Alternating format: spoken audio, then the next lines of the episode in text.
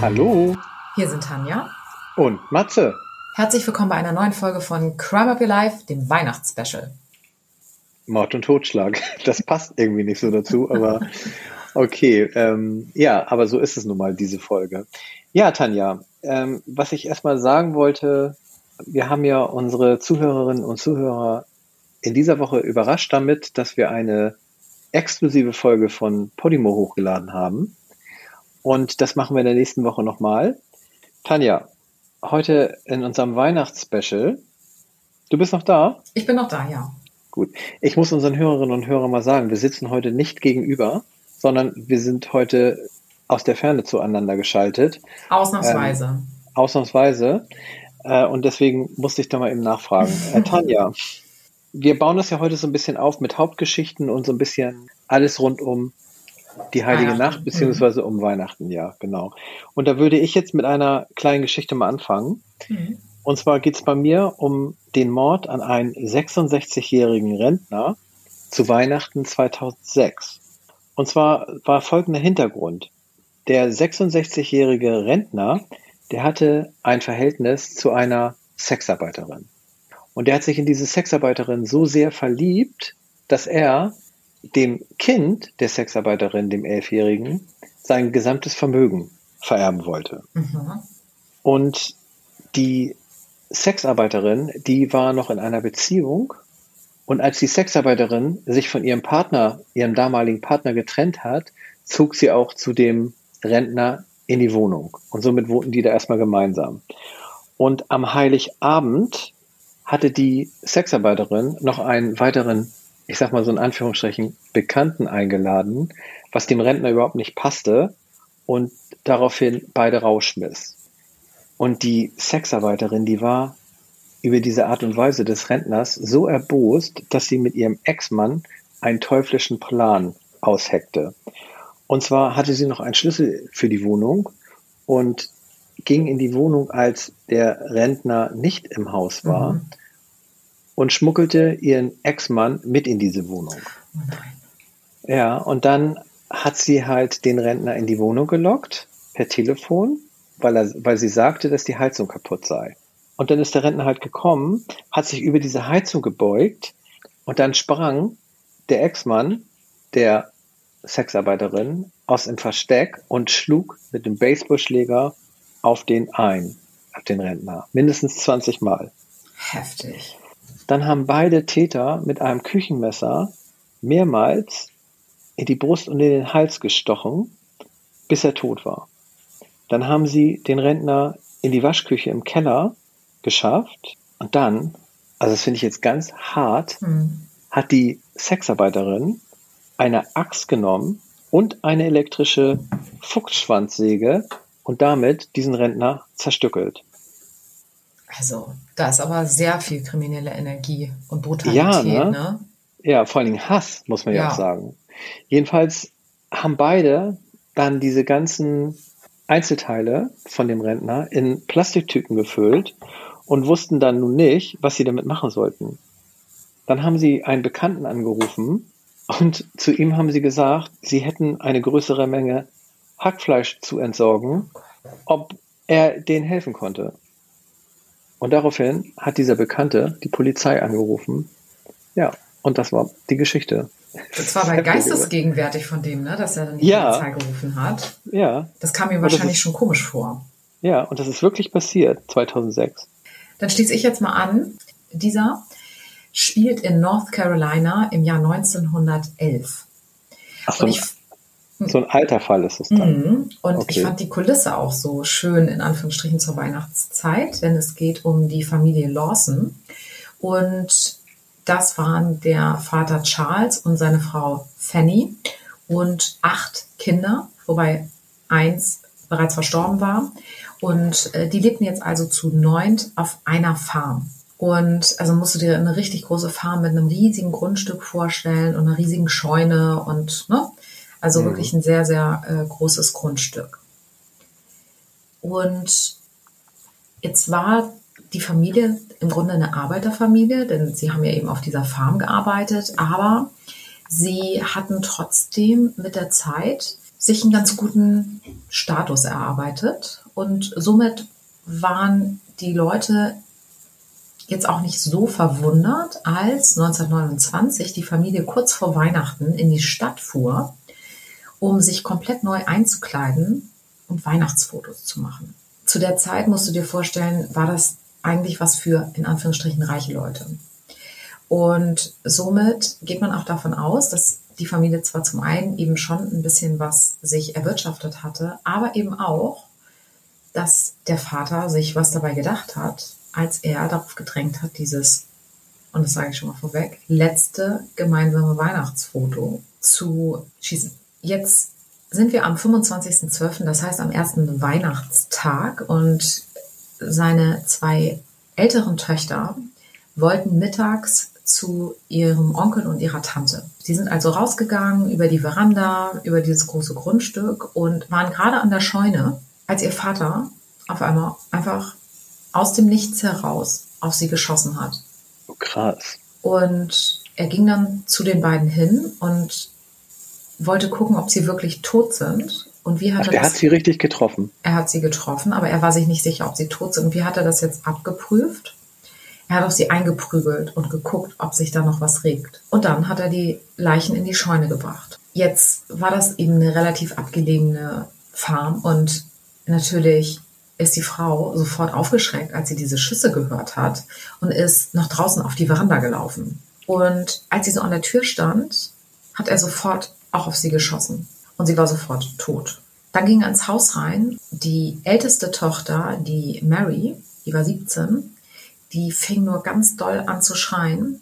Zwei seiner Söhne, ein Vierjähriger und ein Zweijähriger, haben sich versteckt.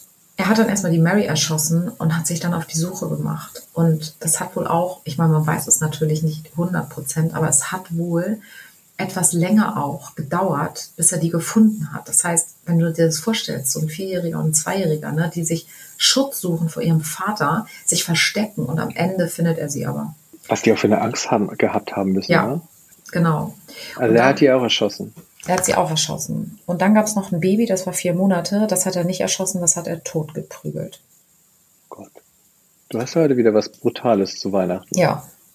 Danach ist er in den Wald gegangen, der direkt angegrenzt hat an die Farm und ist Stunden um einen Baum rumgelaufen. Das konnte die Polizei später anhand der Fußspuren herausfinden.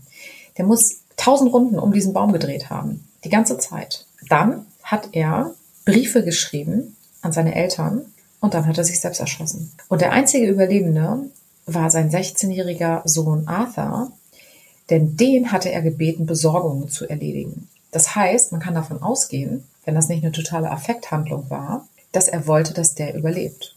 Warum? war alles. Ne? Ja. Weiß man nicht. Und als die Polizei am Tatort ankam, fanden sie alle Leichen mit gekreuzten Armen und Steinen unterm Kopf.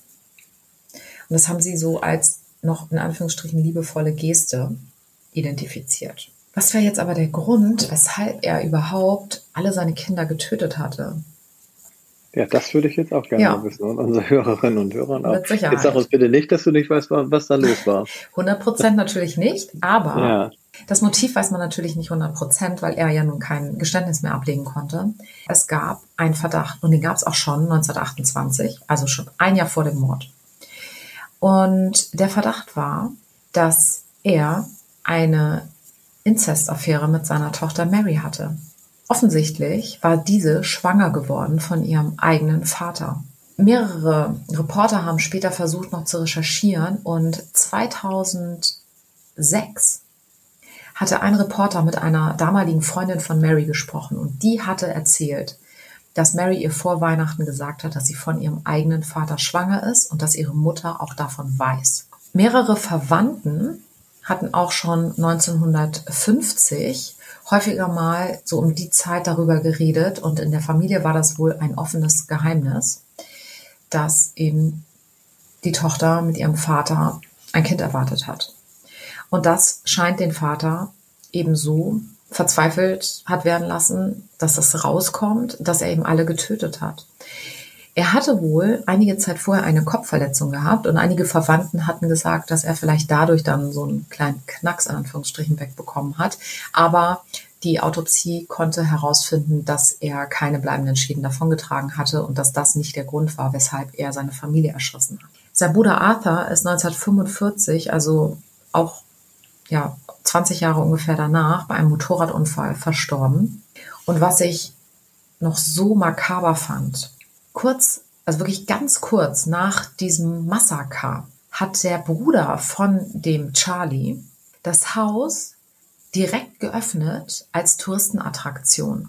Und weil ja Weihnachten war, hatte die Frau, die ja auch getötet wurde, einen Kuchen gebacken. Und der stand da noch. Und die Touristen haben von diesem Kuchen die Rosinen abgenommen als Souvenir. Ist das nicht makaber? Ja. Um das dann in Zukunft zu verhindern, haben die über diesen Kuchen so eine Kuchenglocke gepackt. Und so stand dieser Kuchen mit diesen wenigeren Rosinen, Rosinen ja. jetzt noch über viele Jahre. Der wurde nicht schlecht oder ranzig oder sowas? Offenbar nicht. Der stand da ja. einfach und die Touristen sind da weiterhin durch dieses Haus gelaufen. Das haben wir ja schon manchmal gehabt, dass Tatorte, Häuser ja. Danach zur Touristenattraktion ja, werden. Ganz genau. Ja. ganz genau. Ja, ich finde es so, wenn man sich das vorstellt, ne, dass die Frau gerade noch diesen Kuchen gebacken hat und der da stand für die ganze Familie zu Weihnachten.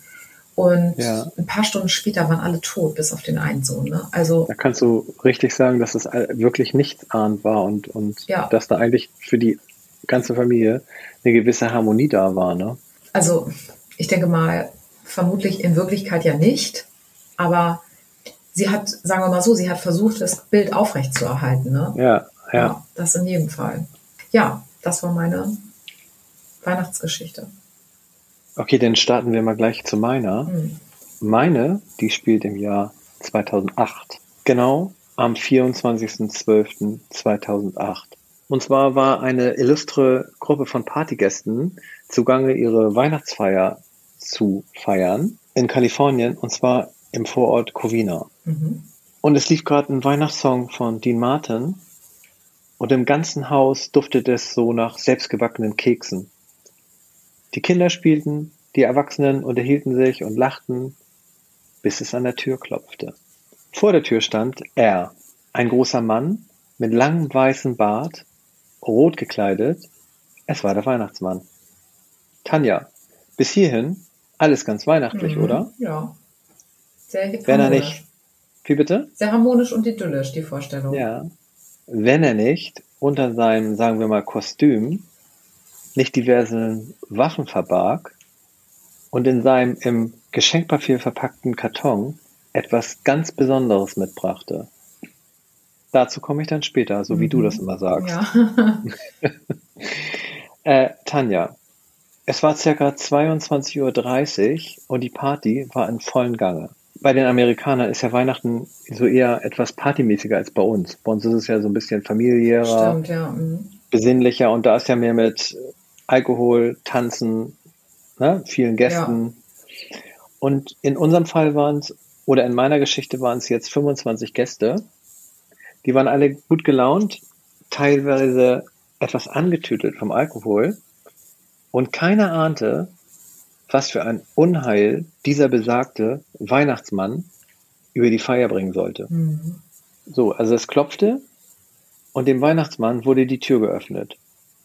Und unter dem besagten Weihnachtsmannkostüm verbarg sich Bruce Jeffrey Pardo und er betrat das Haus seiner ehemaligen Schwiegereltern. Voller Freude über den eintretenden Weihnachtsmann rannte die achtjährige Nichte, Katrina, auf ihn zu und wollte ihn umarmen. Tanja, was jetzt passierte, war unfassbar.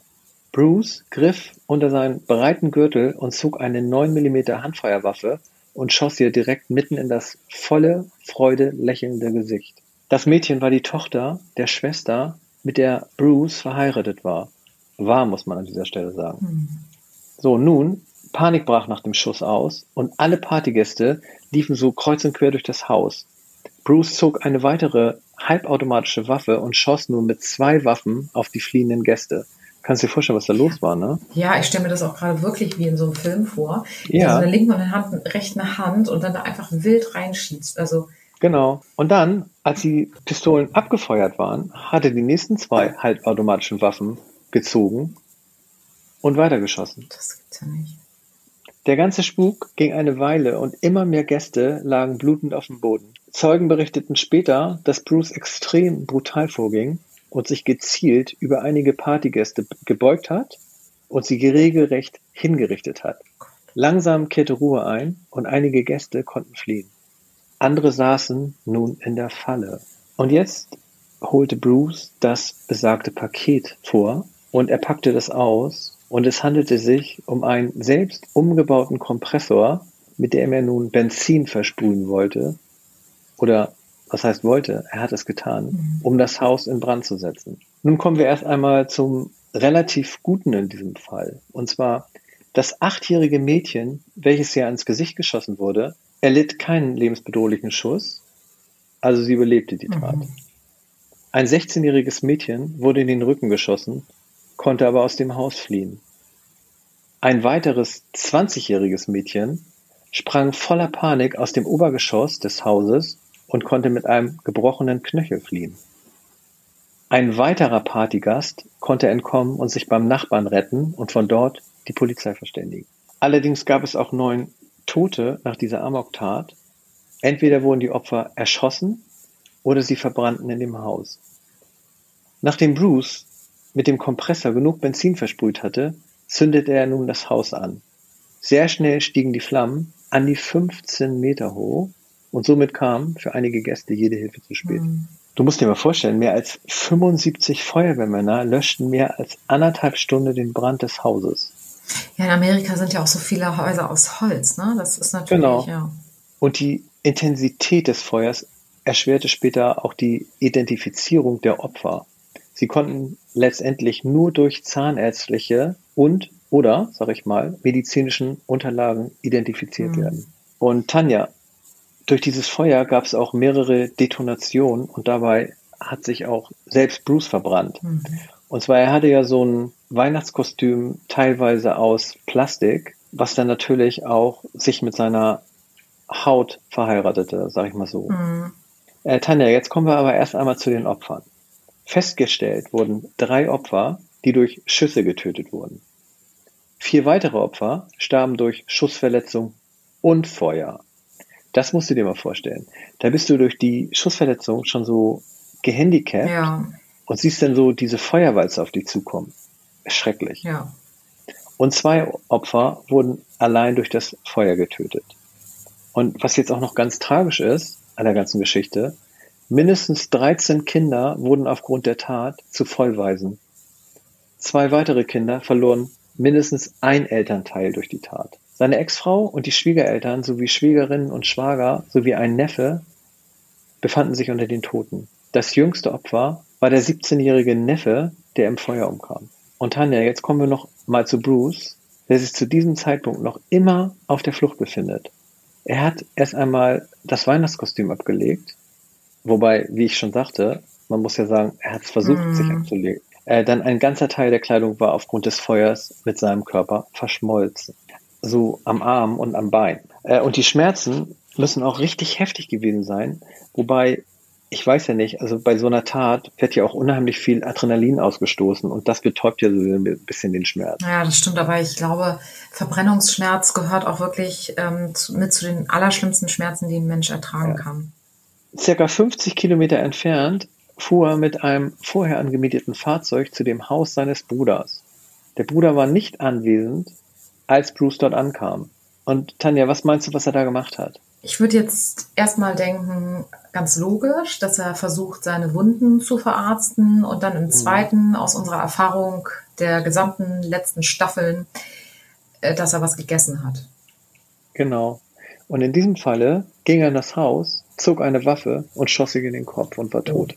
Ja, also mal ganz anders. Mal ganz anders, aber echt. Ja. Und man weiß jetzt auch nicht, ob das so geplant war, denn Ja. man fand bei ihm ein Flugticket nach Kanada und 17.000 Dollar, die nicht verbrannt waren und die er noch bei sich hatte. Okay. Und bei den Recherchen wurde auch festgestellt, dass er erst einmal einen Freund in Kanada besuchen wollte. So endete jedenfalls das Leben von meinem heutigen Amok-Täter, Bruce Jeffrey Prado. Jetzt kommen wir nochmal abschließend zum Motiv dieser Wahnsinnstat. Und zwar die Polizei geht davon aus, dass Bruce aufgrund seiner gescheiterten Ehe Amok lief. Er wollte auch seine Mutter töten, weil sie bei der Scheidung Partei für seine Ex-Frau ergriffen hat. Das finde ich auch echt. Das ist heftig, ja. Ist schon hart, ne? Also für den Sohn. Und es soll zur Scheidung gekommen sein, weil Bruce ein Kind aus einer früheren Ehe verschwiegen hat. Und weil er sich weigerte, ein gemeinsames Konto zu eröffnen, da sie selbst arbeiten sollte. Das waren so mhm. die Eckpunkte. Und sicherlich spielt natürlich auch Wut auf das Urteil eine Rolle, denn er sollte Silvia, so wie die Ex-Frau hieß, mhm. monatlich rund 1800 Dollar Unterhalt zahlen. Trotz, dass sie noch bei ihren Eltern lebte und sie nur ein Jahr verheiratet waren. Und sie ist dann halt immer so zum Glücksspiel nach Las Vegas geflogen, hat ähm, Beauty-Salons be besucht und das war ihm alles ein Dorn im Auge, sag ich mal so. Mhm. Vor der Tat hat sich dieser Bruce nie etwas zu Schulden kommen lassen. Und er hat auch noch bis kurz vor seiner Selbsttötung als Ingenieur gearbeitet. Also ist ja auch nicht ohne, ne? Aber da muss ja noch irgendwas weiteres verletzt gewesen sein, weil nur wegen, ich sag mal, nur in Anführungsstrichen wegen Geld. Und, naja, ne? und ja, aber ich glaube, das eine kommt zum anderen dazu. Ne? Mhm. Das hat ihn halt vielleicht so aufkochen lassen. Ja. Tanja, auch zu diesem Fall so wie es manchmal bei mir ist, gibt es auch hier wieder einen angelehnten Film. Und zwar den Film, oder sagen wir mal so, den Horrorfilm Silent Night. Der basiert teilweise auf diesem, auf dieser Amok-Tat. Und zwar, hier wird die Geschichte eines Mannes erzählt, der einen Weihnachtsmannanzug anzog und einen selbstgebauten Flammenwerfer benutzte, um eine Weihnachtsfeier anzugreifen, an der seine Ex-Frau teilgenommen hat. Mhm. Also sind schon sehr, Starke sehr. Parallelen, ja. Genau. Ja, Tanja, das war jetzt meine Weihnachtsgeschichte. Du hast doch sicherlich auch noch was für unsere Hörerinnen und Hörer. Und tatsächlich schließe ich mich so ein bisschen dieser Feuerthematik an, die du gerade auch in deiner Geschichte erwähnt hast. Und zwar geht es um den Weihnachtsabend im Jahr 1945 im US-amerikanischen Bundesstaat Virginia. Und es geht um die Familie Sodder. Und zwar fängt in dieser Nacht das Haus der Familie. Das ist ein Ehepaar mit zehn Kindern, wobei einer zu dem Zeitpunkt in Europa war. Aber alle anderen neun Kinder waren im Haus und dieses Haus fing auf einmal Feuer. Und die Eltern haben das gemerkt und haben sofort alles versucht, ihre Kinder zu retten. Der Vater ist mehrfach, nachdem er aus dem Haus draußen war, nochmal rein und hat versucht, weitere Kinder zu retten. Und letztendlich war es aber so, dass vier der Kinder dem Feuer entkommen konnten, fünf aber nicht. Bis heute konnte nicht aufgeklärt werden, was jetzt der Grund tatsächlich für das Feuer war. Man geht davon aus, dass jemand das Feuer gelegt hat und es gab damals wohl schon mehrere Bedrohungen gegen die Familie. Der Vater war aus Italien nach Amerika ausgewandert und war überhaupt kein Anhänger von Mussolini. Und offensichtlich hatte er da schon mehrmals, war schon mehrmals bedroht worden. Und man hat eben, ist davon ausgegangen, dass das der Ursprung dieses Feuers war. Was aber das Mysteriöse daran ist, ist, dass von den fünf Kindern jegliche Spur fehlt. Es wurden keine Leichen, Knochenteile oder irgendwelche Hinweise auf diese Kinder gefunden, als wären die nie im Haus gewesen. Und es gab dann mehrere Theorien. Eine Theorie war, dass die Polizei den Eltern vielleicht nichts gesagt hat. Eine andere Theorie war, dass sie nicht gut genug die Aschereste untersucht haben und deshalb, also die Kinder dort zwar verbrannt sind, aber eben das nicht forensisch ermittelt werden konnte. Es gibt aber genauso die Hinweise darauf und die Gerüchte, dass die Kinder vor dem Brand aus dem Haus rausgeholt worden und entführt wurden. Ab diesem Zeitpunkt hat die Familie sich ihr Leben lang mit der Suche beschäftigt, ganz viel Finderlohn ausgesprochen, ganz viele Privatdetektive angestellt, um irgendwie das herauszufinden. Sie haben auch Fotos irgendwann zugeschickt bekommen von Erwachsenen, die eventuell jetzt dann ihre Kinder hätten sein können. Aber 100% konnte die Identität nie nachgewiesen werden. Und bis heute, und das Ganze ist 1945 passiert, sind die Nachkommen immer noch dabei, überall auf der Welt dieses Geheimnis zu lösen und vielleicht doch noch Spuren zu diesen vermissten Kindern zu finden. Ja, Tanja, ich habe hier jetzt auch noch was aus 2008. Also bei mir geht es ja momentan äh, um das Jahr 2008 Weihnachten, mhm. stelle ich gerade fest. Und zwar, da geht es um einen Bauer, der mit seiner Frau und zwei Kindern auf oder zwei Jugendlichen auf einem Einödenhof lebte. Mhm. Der Bauer, der hat auch ab und zu im Straßenbau gearbeitet und war auch deswegen mal längere Zeit weg. Und diesmal, kurz vor Weihnachten, war er schon zwei Wochen lang verschwunden. Da hat die Frau sich erstmal weiter nichts gedacht, weil er ja vorher auch immer mal länger mhm. weg war. Aber am frühen Morgen des 24. Dezember 2008 tauchte er wieder auf, tot. Und zwar wurde er gefunden unter so einer Plane und da lagen so alles so Autoreifen drauf. Und der muss da mindestens schon zwei Wochen gelegen haben, nachdem ihm jemand mit einem stumpfen Gegenstand den Schädel eingeschlagen hat. Oh. Und am nächsten Tag wurde der jüngere Sohn aufgegriffen in Rumänien, und zwar, weil der auch längere Zeit schon verschwunden war, mhm. Und angeklagt, seinen Vater erschlagen zu haben. Und weißt du auch warum? Mhm. Wegen Geld? Der wollte nur dessen Geld und das Auto. Mhm. Ja, Tanja, also schon krass, dass so ein Junge wegen eines Autos und wegen Geld ja. seinen Vater umbringt und irgendwie die ganze Familie zerstört ja. dadurch. Tanja, hörst du eigentlich so manchmal hier so ein Knacken im Hintergrund? Ja. Das ist mein Kamin, den ich mir angemacht habe. Ach, hast du es sehr richtig gemütlich gemacht. Ja, hier hm. zu, zur Weihnachtszeit. Ja.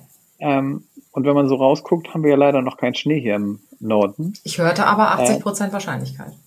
Ja? Ja. Sollen wir noch kriegen? Mhm. Oha. Ja, Tanja, dann bin ich mal gespannt und genauso gespannt bin ich jetzt auf deine nächste Geschichte. Ja, ich habe noch eine Kurzgeschichte. Und zwar fand ich die ähm, richtig, richtig heftig, weil es um den 15-jährigen Christy Barmo geht.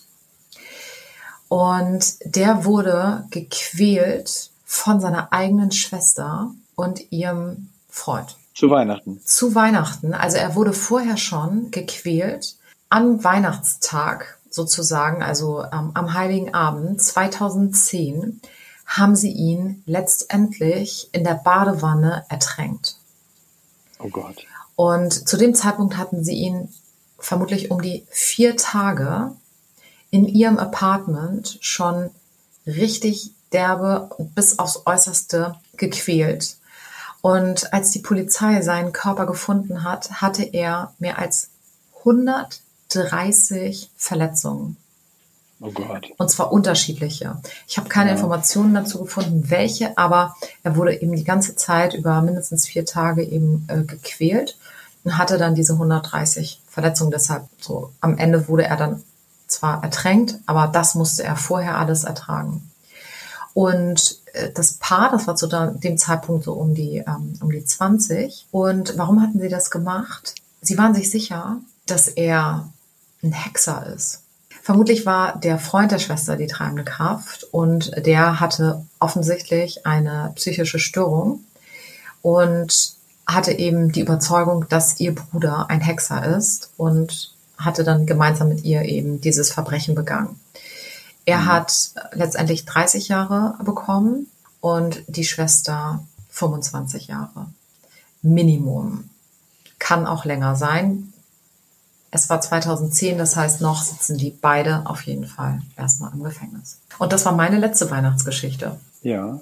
Ich habe jetzt noch eine ganz krasse Geschichte aus Thailand. Und zwar, da sind jedes Jahr zu Weihnachten immer Kinder gestorben. Und diese Kinder sind offensichtlich vergiftet worden. Mhm. Das Ganze ging über drei Jahre, bis sie die Täterin überführen konnte. Und diese Täterin, die hat Kekse gebacken mit Gift, weil sie neidisch auf diese Kinder war, die es gab, weil sie selbst keine Kinder kriegen konnte. Nein. Hat Deswegen hat sie jahrelang Kinder umgebracht, indem sie die vergiftet hat. Und waren das Und so echt irgendwelche Kinder oder hat sie in der Nachbarschaft? Sie hatte Nein, sie hatte immer zu diesen Kindern, die getötet worden sind, Mhm. immer ein gewisses Verhältnis. Und deswegen sind ist sie halt schlimm. auch auf diese Frau gekommen. Ja, Ist das nicht schlimm? total. Das erinnert mich Und- übrigens an meine Kindheit, wo meine Mutter immer mir verboten hat, von irgendjemandem was zu essen.